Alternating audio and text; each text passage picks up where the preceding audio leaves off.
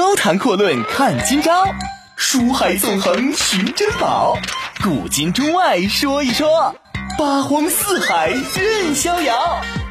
湖南脱口秀就说不一样的事儿。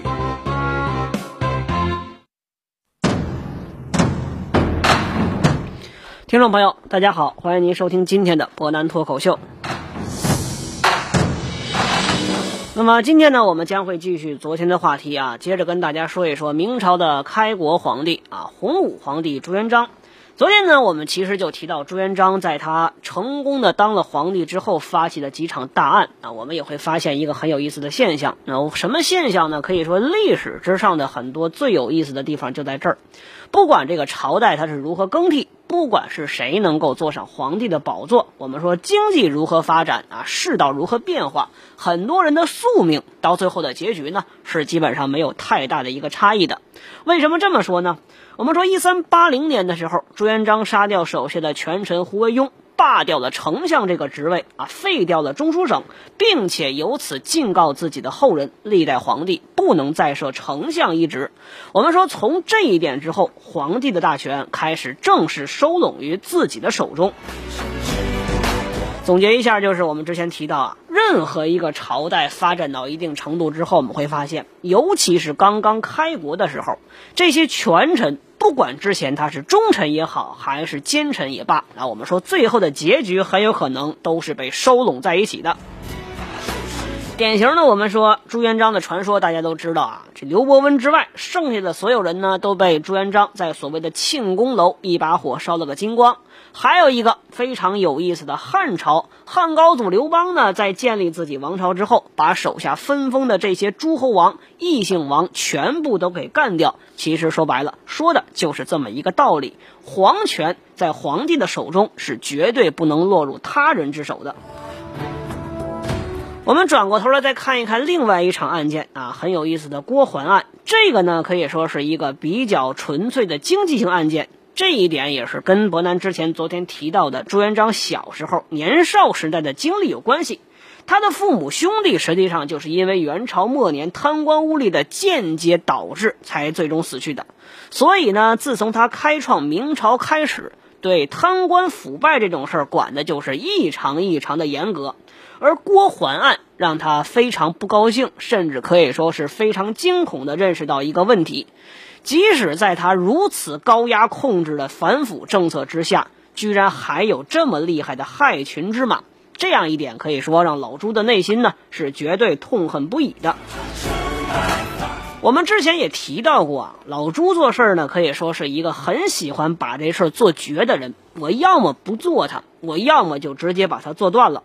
当然呢，如果说不是这样一个风格，皇帝这个位置，这人呢心不够狠，他也是坐不上去的。根据明史的初步统计呢，因为郭桓案牵连致死的人大约是有三万多人啊，朝廷六部呢基本上就剩那么一两个代表存活下来了。大家可以想象一下这场景有多恐怖。这什么场景呢？昨天呢，还是跟你有说有笑，一块儿上班，一块儿下班，甚至酒桌上还推杯换盏的同仁，明天很可能就阴阳两隔了啊！说穿了呢，那些当时在老朱手底下当差的人，我想每个人可以说精神压力都是极端巨大的，因为咱们都知道，朱元璋还设立了一个非常有意思的军事部门——锦衣卫。你晚上在家里干什么？你跟谁打牌？你出了什么牌？你出签没有？可以说，全都在神不知鬼不觉的情况之下被人摸了个门清。显然，我们说这种情况在朱元璋面前，一般是没有人敢于放肆的。最后这件蓝玉案呢，可以说更好理解了。毕竟蓝玉这个人，我们说自己是战功赫赫，是一方猛将，但是自己也确实变得飞扬跋扈、居功自傲，这只是一方面。另外一方面，我们说他在朱元璋面前表现的呢，跟胡惟庸还是不太一样的。自己呢是不敢放肆，这一点老朱自己也明白。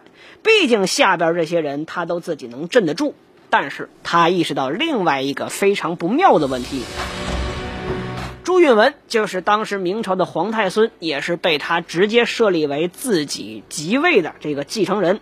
朱允文的性格可以说跟他，包括跟他的四儿子朱棣，包括宁王这些人是完全不一样的，没有任何霸气。说白了呢，如果说让朱允文去管这些老臣，特别是居军功而自傲的老臣，那显然就没有保障。因此，他要做的事儿，就是在自己还活着的时候，替自己的太孙把这些威胁全都给清除清楚啊。我们说蓝玉只不过是一个比较倒霉的典型而已。除了蓝玉之外呢，还有其他人。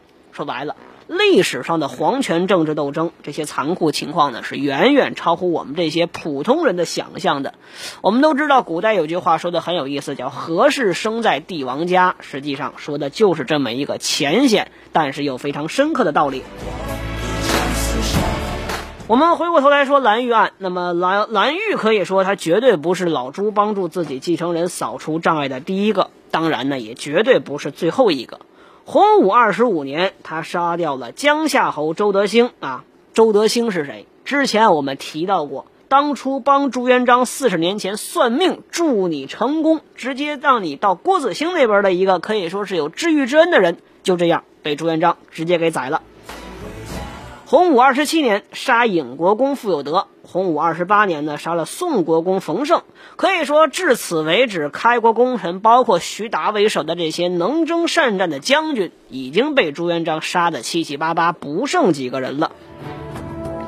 我们说，这应了一个什么道理啊？所谓有人的地方，他就有江湖；有江湖的地方，就有政治；有政治的地方，那就必然会有权力的斗争。明白这一点，变相来说，可能也是人啊从幼稚迈向成熟的一种表现。我们来看一看这些案件，可以说每一个要案，那都涉及到几万人的身身家性命啊。可能有些人会讲，这些又不是面对直接的敌人，为什么要这等坚硬的心肠才能做得出来？其实我们说这样一个问题，您看一看历朝历代的皇帝啊，所谓叫什么呢？叫卧榻之侧，岂容他人酣睡啊。有些时候对待自己的心腹，那是要比对待外敌还要更加残忍的。其实这件事儿是比较好理解的。当然，我们说呀，评价一个皇帝的功绩呢，你不能简单的用残暴啊、仁慈来看待。你说残暴，我们说秦始皇确实不算一个特别仁慈的君主，包括隋炀帝杨广。如果你说仁慈，南后主啊，我们说李煜确实是一个非常仁慈的君主，但他是一个非常的英明的君主吗？显然，我们不能这么简单用这种词儿去分割这些皇帝。打个比方啊，如果我们说从现代的企业角度出发，这个老板呢人确实特别好啊，几乎从来不开除人，底下员工过得确实很有尊严、很舒服、也很开心、很有情怀。但倒霉的是，企业不挣钱啊，员工呢？你享受不到金钱上的回报，我们说这绝对不是一个真正的好老板。转过头来，我们说治国和皇帝的事儿。那如果说这样一个皇帝呢，他能让自己的老百姓安居乐业，收入是不断在提高的，和平盛世，就算他稍微残暴一些，私生活可能混乱一些，那些都是一些叫什么瑕不掩瑜，他自己的小事儿。对于治国天下来说，这些让百姓的生活上去，才是真正的治国之理。就像之前伯南讲到，我们说秦国变法商鞅的时代，确实商鞅是一个法家，只重法杀，所有一切都要按照条文规格去走。但是正是这种方式，让混乱已久的秦国一下变得新生啊，成为六国当中最强的之一啊。楚国因为离得太远不算，所以我们说有些时候你评价一个人。不能从主观角度出发，要换一个角度看一看当时的社会情况。我们说呢，从这个角度来看，那属于在底子这么差。我们说元朝末年的时候，天下大乱，再加上元朝统治这么多年，从来都是重武功而轻文治的时代，显然呢。底子已经被耗的差不多，非常非常烂。我们说朱元璋经过近三十年的发展啊，明朝开国的时期完全都是平稳度过，政局稳定。最关键的是底层民众的生活是有所保障的。仅凭这一点啊，伯南个人认为朱元璋绝对称得起是一个比较不错的好皇帝。当然，我们说朱元璋的很多做法确实非常极端，给他后边，尤其是他的孙子朱允文这边呢，是留下很多的祸患。比如说，非常有意思的，你能征善战的武将基本上没人了。有人谋反或者外族入侵的时候怎么办？其实我们说朱元璋啊，他是一个深谋远虑的人，虽然说他考虑的并不是很全面。但是我们要承认一点，在这个地方，这个话题，老朱早就帮自己的朱孙子啊，这朱允文想好了。怎么说呢？我们说很早的时候，朱元璋呢就开始注重培养自己这几个儿子的军事才能。比如说我们非常熟悉的，之前讲过的发动靖难之役的燕王朱棣、宁王朱权、晋王朱刚，这些人呢所在的封地是明朝被后来称之为九边重镇的地方，全都是镇守边防。我们说他们几个可以说都是有很强的军事才能，而且老朱的儿子多达二十六个之多。我们说即使什么都不做，按照概率讲，遗传他基因的也会有那么几个人。我们说老朱心里边其实很明白，你像徐达呀、常遇春呐这种跟随他打天下的将领，到底实力有多强？无论是抵御外敌，还是说清扫元朝余孽，那都是个中好手。但是有一个很大的问题。他在这个时候所想的跟汉高祖刘邦完全是一个道理，什么道理呢？异姓王终究是不长久，最关键的是时间一长之后，这些所谓的氏族大家将对皇权的中央政治产生极大的威胁，很多王朝帝国的颠覆实际上就源于此。于是他知道，自己在位的时候。这些人怎么折腾，那都跳不出自己的手掌心儿。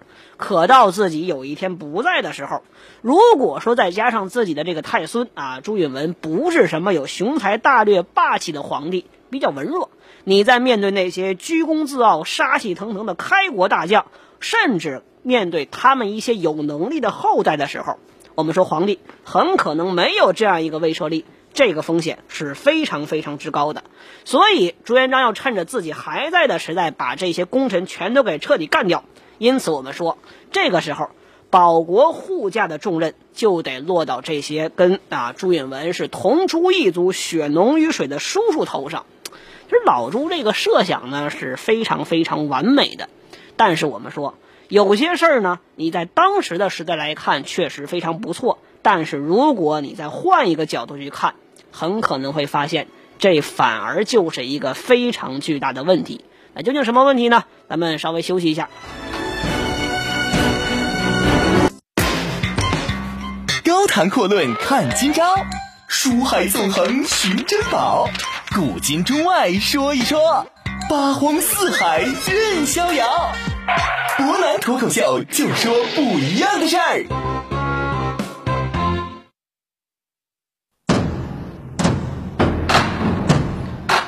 各位，欢迎回来！您现在正在收听的是博南脱口秀。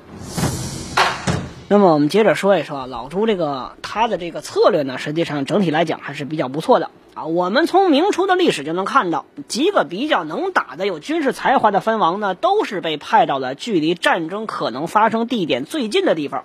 宁王朱权呢，是到内蒙古附近了，在天津的赤峰一带。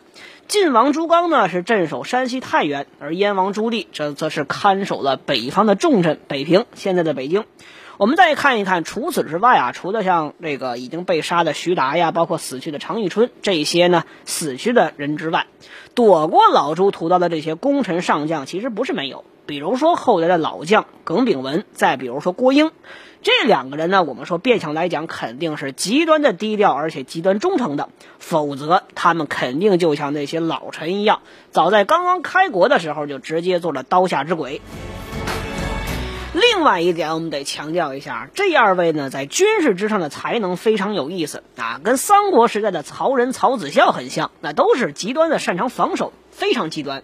特别是耿炳文，那是出了名的善守而不善攻，这样一来。对新皇帝登基之后而言，他们所做的事儿就是啊，守护作为大明王朝的盾牌，可以说呢是合适不过的了。我们说整体而言呢，朱元璋这个算盘呢确实没有落空。耿炳文和郭英在随后的靖难之役当中确实发挥了他们应有的价值，尽管说结果不理想，但是变相来讲，这结果不理想的原因是因为他们面对的对手正是朱元璋手下自己。本族上将当中最强的一派朱棣，我们说呢，朱元璋千算万算，结果他没有料想到的是，自己的孙子跟叔叔们，就是他孙子跟儿子这边，居然能够发生这场战争，产生了靖难之役。当然，之前我们提到啊，靖难这两个字呢，是朱元璋还在位的时候就提出来的，说一旦有权臣把持朝政，要挟皇帝挟天子以令诸侯的时候，那么这些诸侯王是完全有权利发动这场清君侧的战争。结果他没想到，朱棣把这一手呢玩的是非常溜啊。以我们可以说，老朱最终结果呢是百密而一疏，他没有安排其他的御前力量来制衡这些诸侯王。我们说分封制的结果很有可能导致的事儿，那么就会出现这种诸侯割据。再往大里说，诸侯实力一强，很可能就会颠覆中央政府。其实我们说周王室啊，无论是西周还是东周的前车之鉴呢，可以说老朱并没有很好的吸取。当然，总体而言，他这么想并没有太大的错误。我们再来看一看朱元璋工作方面的。那得承认一点呢，朱元璋是一个工作狂啊。理论上来说呢，一介普通农民好不容易把天下给抢过来，证据于在经过十几年的谋划之后，也终于稳定了。那我们说，按照一般人的设想呢，很可能这个时候就要好好的享受一番做皇帝的荣华富贵，最起码也得是锦衣玉食、山珍海味、琼浆玉液，每天享受不断吧。但是我们说，对老朱而言呢，根本就没有。他还嫌自己管的事儿不够多，权力不够用，时间不够用，因此我们说，通过胡惟庸这件案子呢，他是把丞相的权力全都收了回来。但同时，我们说老朱是非常明白一个道理：你有权力的同时，必须还要担当跟权力相担的一个义务。他把义务也揽到自己身上。为什么我们常说权力和义务都是对等的？其实就是这么一回事儿。我们说，根据《明史》的记载呢，老朱最忙的时候，这每天大概要看两百多份公文，批复四百多件事儿。要知道，这个时候的朱元璋，那可能我们说很多年轻小伙子一听这也不算啥，我每天熬夜熬到两三点钟，其实也能干下来。但是我们要知道，朱元璋那个时代啊，比不了现在，而且朱元璋已经是六十岁的高龄的，这种工作强度，我们说变相看一看，也就后世明朝末代皇帝崇祯能跟他对比一下了。当然，崇祯呢，并没有朱元璋如此天纵英明的才华。其实我们说，现在很多年轻人，包括吴楠自己，那没事也那喜欢动不动抱怨自己压力大呀、节奏快呀、生活事情多呀、受不了啊。但是我们说，想一想啊，多少年之前，几百年之前，人家一国之君这么大岁数还如此兢兢业业，我们想一想，其实自己可能会有些羞愧。当然，我们说回过头来说朱元璋啊，也是因为这每天事儿确实特别多。朱元璋很看重一点，那么就是效率。当时呢，有一个很有意思的事儿啊，有一个官员呢上表发表了一篇奏章啊，结果这奏章里边是废话连篇。朱元璋看了近三个小时，一个半时辰的时间，愣是没看到这主旨是什么意思。朱元璋呢是气急败坏，把这官员直接招进宫，狠狠地揍了他一顿。其实我们说老朱这一点确实做得很对。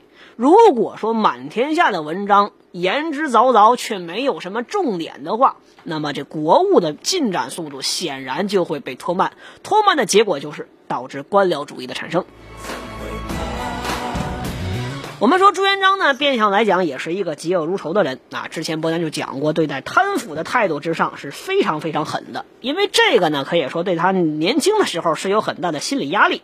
他也一直认为啊，自己之所以这么倒霉、这么惨啊，当然指的是他前半生，就是因为元朝的这些贪官污吏造成的。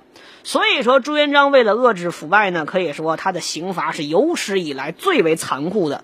你像挖膝盖呀、抽肠子呀、挖眼珠啊、凌迟啊。当然，我们都知道明朝的凌迟不同于其他朝代，非常之残忍。当然，我们说事后来看，这种惨绝人寰的酷刑，并没有带来朱元璋理想当中的官场清廉，反而是继续加剧了这种腐败，越来越。胃口大，同样越来越隐秘，因此我们可以变相反思一下，贪腐跟严厉的惩罚很可能其实没有太多直接的关系。我们说朱元璋呢，说这个人其实还是有一个创新思维的人，他是为了普及明朝律法的法律法规，他让所有的人把所有的明朝法律法规的条条框框每一条都编纂成通俗易懂的小故事。编成啊这些小册子，去专门发给天底下的老百姓。当然，我们说有一个问题，因为当时啊，这所有人的呢文化程度其实都比较低，看不懂这个字儿，怎么办呢？朱元璋毕竟是底层出来的，我们说他没有多少文化，但是这个人呢很有实际经验啊。我们说，如果一个人他都认不定啊，如果说有一个人犯了罪、犯了法，那么执法人员呢会到他这个常去的地方来搜一搜，看看能不能找到自己印发的这个手册子啊。如果说找到了呢？那就说明你这个人，哎，还有点知道学法的这个心，那么你就可以在原定判定的这个罪行之上啊减轻一级。如果说没有，那么对不起，你就要加重一级。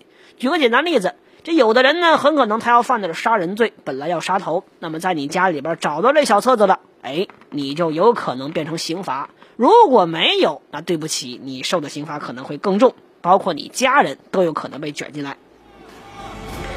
其实我们说这种做法看起来有些荒唐，但是呢，变相来讲，朱元璋呢是希望通过这种方式让老百姓先把法律这件事儿普及的时候给他重视起来，让法典的普及程度呢最先具备群众基础。当然，他所采用的方式呢是用恐吓的方式啊，你们要是没有这个，以后犯了罪那就等着完蛋。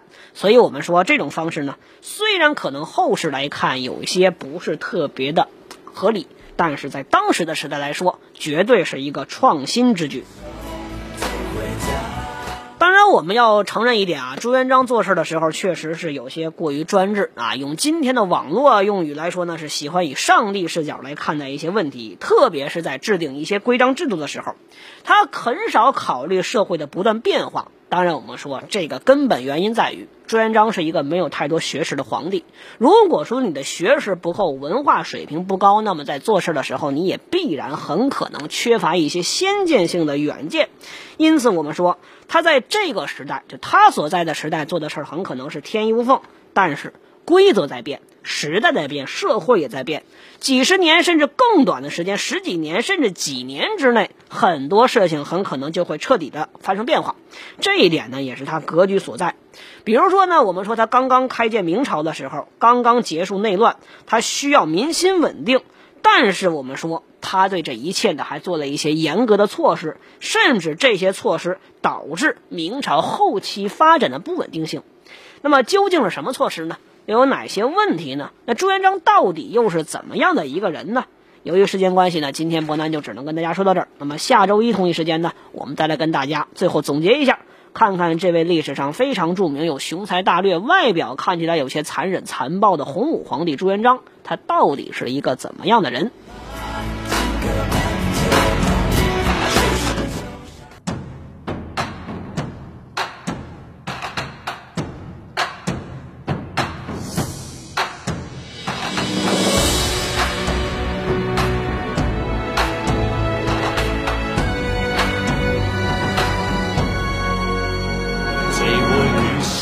沙茶挺难的沙哑，笑看人世间火树银花。数风云叱咤，不过道道伤疤，成王败寇一念之差。生死一刹那，豪气永放光华。江山如此大，何处是家？我匆匆观看，看盛世的烟花，赢尽了天下，输了他。颠覆了天下，贪欲也浮夸，人生只不过一场厮杀，是血染黄沙，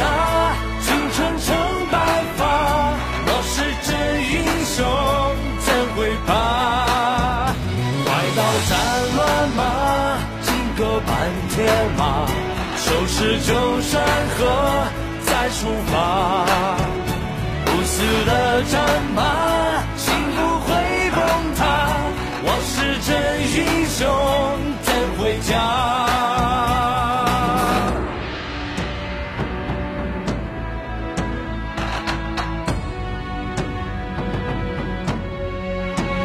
醉过沙场。挺难的沙哑，笑看人世间火树银花。数风云叱咤，不过道道伤疤，成王败寇一念之差。生死一刹那，豪气永放光华。江山如此大，何处是家？我重重关卡，看盛世的烟花，赢尽了天下，输了他，颠覆了天下，看一夜浮夸，人生只不过一场厮杀，只血染黄沙，青春成